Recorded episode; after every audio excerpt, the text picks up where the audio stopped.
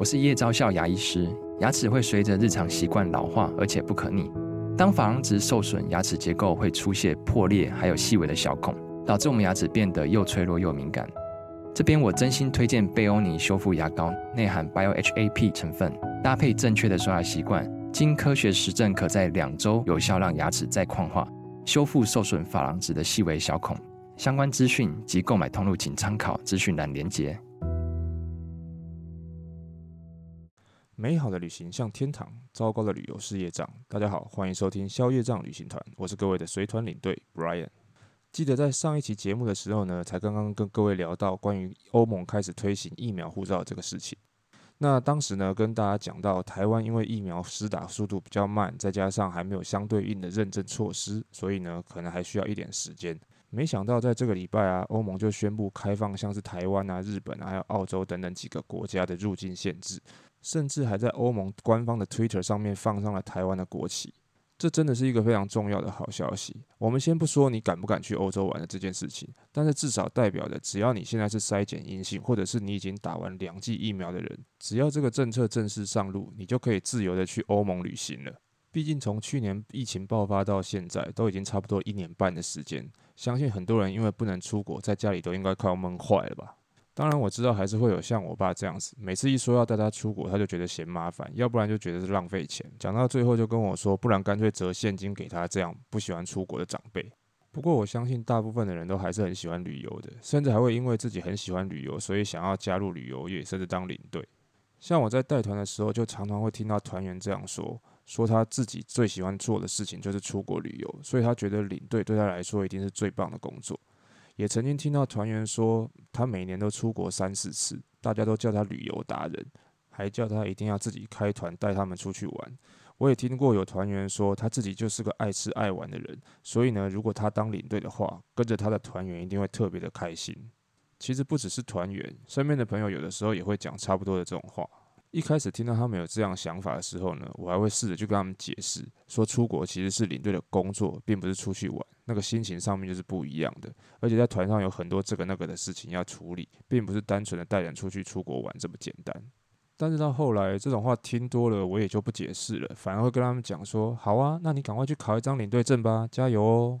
因为他们不知道，喜欢旅行跟喜欢做旅游业是完全两种不同的事情。就像你不会因为喜欢吃美食就跑去餐厅应征服务生来端盘子，或者是应征厨师来炒菜是一样的意思。更何况，就像人家说的，兴趣有的时候不一定适合拿来当饭吃。而且，当你把兴趣跟嗜好拿来变成你的工作或者是职业的时候，这件事情可能对你来说就不见得是这么有趣了。像我之前在带团的时候，团上有一位大哥，那个时候我们俩住同一间房，在行程开始的前面两三天的时候，他常常跟我说，他以前也想要当领队。要不是因为他自己会认床啦，会睡不好啦，等等这个那个的原因，他早就加入旅游业了。后来有一天晚上，大家都回到饭店房间休息的时候，到了差不多十点多开始，其他的团员开始断断续续的打电话到我的房间来，一下是找不到吹风机，一下是热水壶不会用。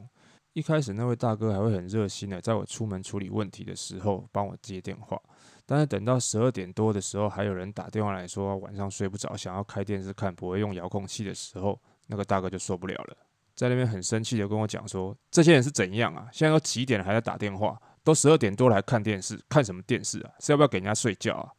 然后我就跟他说：“不好意思，辛苦你了，大哥。但是这就是我们领队最基本的工作日常啊！你现在还会觉得当领队很好吗？”当然，那个大哥没有接话。不过接下来那几天呢，我就再也没有听过他说他想要当领队这件事了。但是即便如此，我相信还是会有很多怀着满腔热血或者是美好期待，觉得自己可以任劳任怨的人想要加入这个行业。所以今天宵夜账旅行团的第四集呢，我就想来跟大家聊一下我自己是怎么样进入这一行的，也给那些想要加入这一行的朋友们一点点经验分享。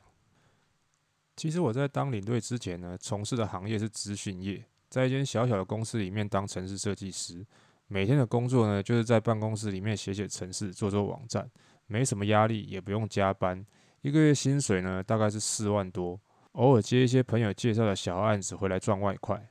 不过那时候认识了几个朋友，都是做旅游业的领队，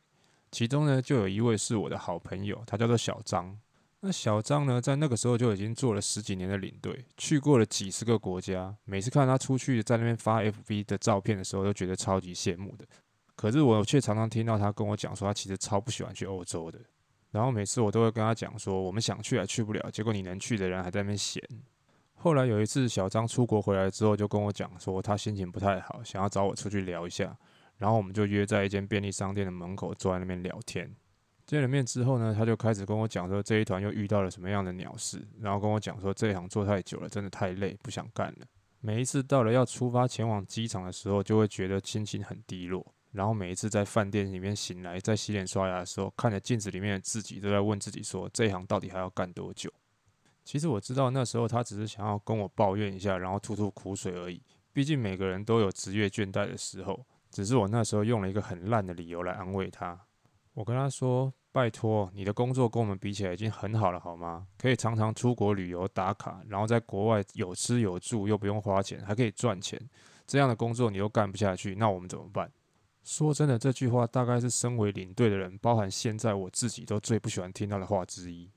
所以我相信小张在那个时候听到这句话的时候，一定也很不爽。所以那个时候他跟我说：“好啊，既然你觉得领队这个工作那么爽，那你去考一张领队证啊。等你考上，我就带你入行。反正就算一个月只带几团东南亚，也比你现在的收入强。”然后当时我就真的很北吧的跟他讲说：“可以啊，我今年就去报名。等我明年要是真的考上了，我就去找你。到时候你就不要跟我装死不认账。”这个对话听起来是不是很像两个小屁孩在那边耍脾气、打嘴炮？但说真的，我最后还真的因为这件事情又跑去报了领队考试。所以我入行的理由很简单，说穿了就只是为了钱，还有为了想证明领队到底是不是这么爽而已。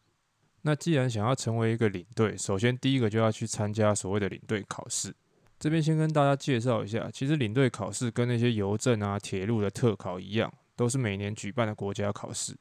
那这个差别就在于铁路跟邮政的特考是采取名额制，所以没有所谓的及格分数，反正就只录取当年所需要的那一两千人而已。但是好处是，当你考上了，就等于你得到了一份国家给你的工作。但是导游跟领队的考试是资格制，只要你达到了及格分数，国家就会把证照发给你。但是能不能进旅行社工作这件事情，还是得你自己想办法。那导游领队的考试每年都差不多在十一、十二月的时候报名，然后在隔年的三月份考试。领队跟导游的考试内容差不多，有的人甚至分不出来他们两个有什么不一样，甚至觉得他们就是一样的。那简单来说，领队就是带着本国的旅客到国外其他的地方去玩，导游则是相反，他是接待国外或者是本国的旅客，然后负责当地的导览与解说。那因为考试的内容差不多，再加上日期也是前后天，所以很多人考试的时候会两个一起考。但像我自己的话，就只有考领队。那不管你是考导游还是领队，都有分成华语跟外语。如果是华语导游或领队的话呢，考试科目就是三科。第一个就是领队实务一，那考试的内容呢，就是一些国际礼仪啊、急救常识啊等等的，所以呢，不用特别准备的话，大概也可以考。那如果第二科的话呢，就是领队实务二。内容就是一些需要死背的一些旅游业的相关法规法条啦、定型化契约啦，或者是一些什么两岸人民关系条例之类的东西。第三样呢，就是观光资源概要，大概就是一些各国的历史、地理啊、文化啊等等的。只是领队的题目会偏国外的比较多一点，那导游的话呢，就是本国的比较多一些。那今天如果你是考外语的领队或者导游的话，就要加考一科语文的项目。虽然可以选择的语文种类很多，不过大部分的人还是会选择比较通用的英文为主。第二的话，大概就是日文。像我自己就是考英文的外语领队。不过像刚刚前面我们讲的这些题目，在考试都是选择题。我们在考的时候呢，题目是八十题，现在好像已经改成了五十题。那三科或者是四科的平均，只要超过六十分就算及格。唯一的两个要求是：第一个不可以有零分的，那第二个就是，如果你考的是外语领队或导游的话呢，外语的那一科分数不可以低于五十分，不然要是你外语只考了两分的话，好像也没有什么意义。那有的人可能会好奇，领队考试到底难不难？要怎么准备？还是需不需要去补习之类的？我觉得难度的话是还好，像我自己就只有去书局买了几本参考书，然后在考试之前呢，做个几年的考古题。因为考试都是选择题，所以我觉得与其花钱去补习班补习，还不如在考试之前去文昌帝君的庙里面拜拜，还可能比较有用。而且考试平均六十分就及格，所以基本上你考九十几跟考六十几意思都是一样的。反正最后你的领队证上面也不会写你当初到底是考了几分。不过等你通过领队考试之后，不代表你马上就可以拿到领队证，而是还需要另外花五千块去报名政府所举办的领队职前培训课程。差不多五十几个小时的课程，大概就是请一些业界的前辈或者是老师来跟你讲一下业界目前的现况啦、未来发展啦、基本常识啊等等的。那在课程的最后会有一个期末测验，那等通过之后呢，你就可以正式的领到你的领队证了。但是拿到领队证也只是入门的一个基本条件而已，能不能找到愿意让你带团的旅行社还是一个问题。这也就是为什么前面小张跟我说的，如果等我考上的时候，他就带我入行，不然像我这样一个不是本行本科系，只有证照却没有经验的菜鸟，不知道到什么时候才找到一个旅行社敢把自己手上的客人交给你。所以其实有很多人一开始是从旅行社的内勤或者是业务开始做起，当然还是会有一些比较有规模的公司会直接应征领队。但是那也是需要一定时间的培训，有的甚至还会要求你自己花钱跟团去实习，之后才有可能看状况慢慢安排工作给你。而且有很多实物操作面的东西，旅行社也不可能一样一样慢慢的教你。不管是领队在出团之前应该要做的交接工作，应该要注意什么样的东西。还是在机场集合的时候需要做的工作，甚至是出了国外之后，在机场应该要怎么走，到哪里才可以找到你团体的巴士司机，然后在每一个地方时间要怎么控制，景点在哪里上下车，地方要怎么走，哪里有厕所，这些东西都会非常需要一个很有经验的前辈来教你，甚至是把地图都画给你。这也就是为什么领队通常一开始带团的时候都是从东南亚线开始。因为这些的团体行程都会搭配一位当地的华语导游，这样子你可以从他身上学习到团体怎么操作，有什么问题应该要怎么样处理。等到你对带团的一些基本要领比较熟悉之后呢，才会开始慢慢排给你一些困难度比较高一点的行程，比如说像是印度、俄罗斯、土耳其这样子的地方，因为从这些国家开始，跟你搭配的当地导游可能讲的就不是华语，而是英语。所以这个时候，除了基本的工作之外呢，你可能还需要具备讲解跟翻译的能力。等到你在这些地方也已经比较熟悉，甚至可以得心应手的时候呢，最后才会慢慢让你接触像是美国甚至欧洲这样子的行程跟国家。因为到了这个阶段，几乎所有的事情都只能靠你自己一个人的经验跟能力去处理了。至于一个领队可能要在每一个阶段学习或者停留多久，那就真的要看每一个人的喜好、能力，甚至是运气了。像是比较快的话，可能东南亚待个一两年，中程线待个两三年，大概入行第五年、第六年的时候呢，就可以开始带欧洲线了。但是我也听过有领队喜欢轻轻松松，喜欢东南亚的夜生活，所以在东南亚就待了七八年。也听过有的公司因为内部竞争激烈，不同路线的派系壁垒分明。结果就导致很多领队在中程线就卡了十年八年，还没有办法开始带团前进欧洲。所以到底要花多久的时间才可以成为一个走遍世界各地的领队？这真的很难说。像我自己就是属于比较幸运，有捷径可以走的那一种。有小张这样子有十几年经验的领队前辈带着我，也因为他的关系，让我遇到了好几个旅行社的贵人主管，愿意相信我，然后把团交给我。所以我从一入行开始，就是从印度啊、俄罗斯啊这样子的中程线国家开始，反而东南亚那些地方我倒没有去过几次。再加上一些其他的前辈跟主管的帮忙，所以我在入行的第三年就已经开始进入欧洲线了。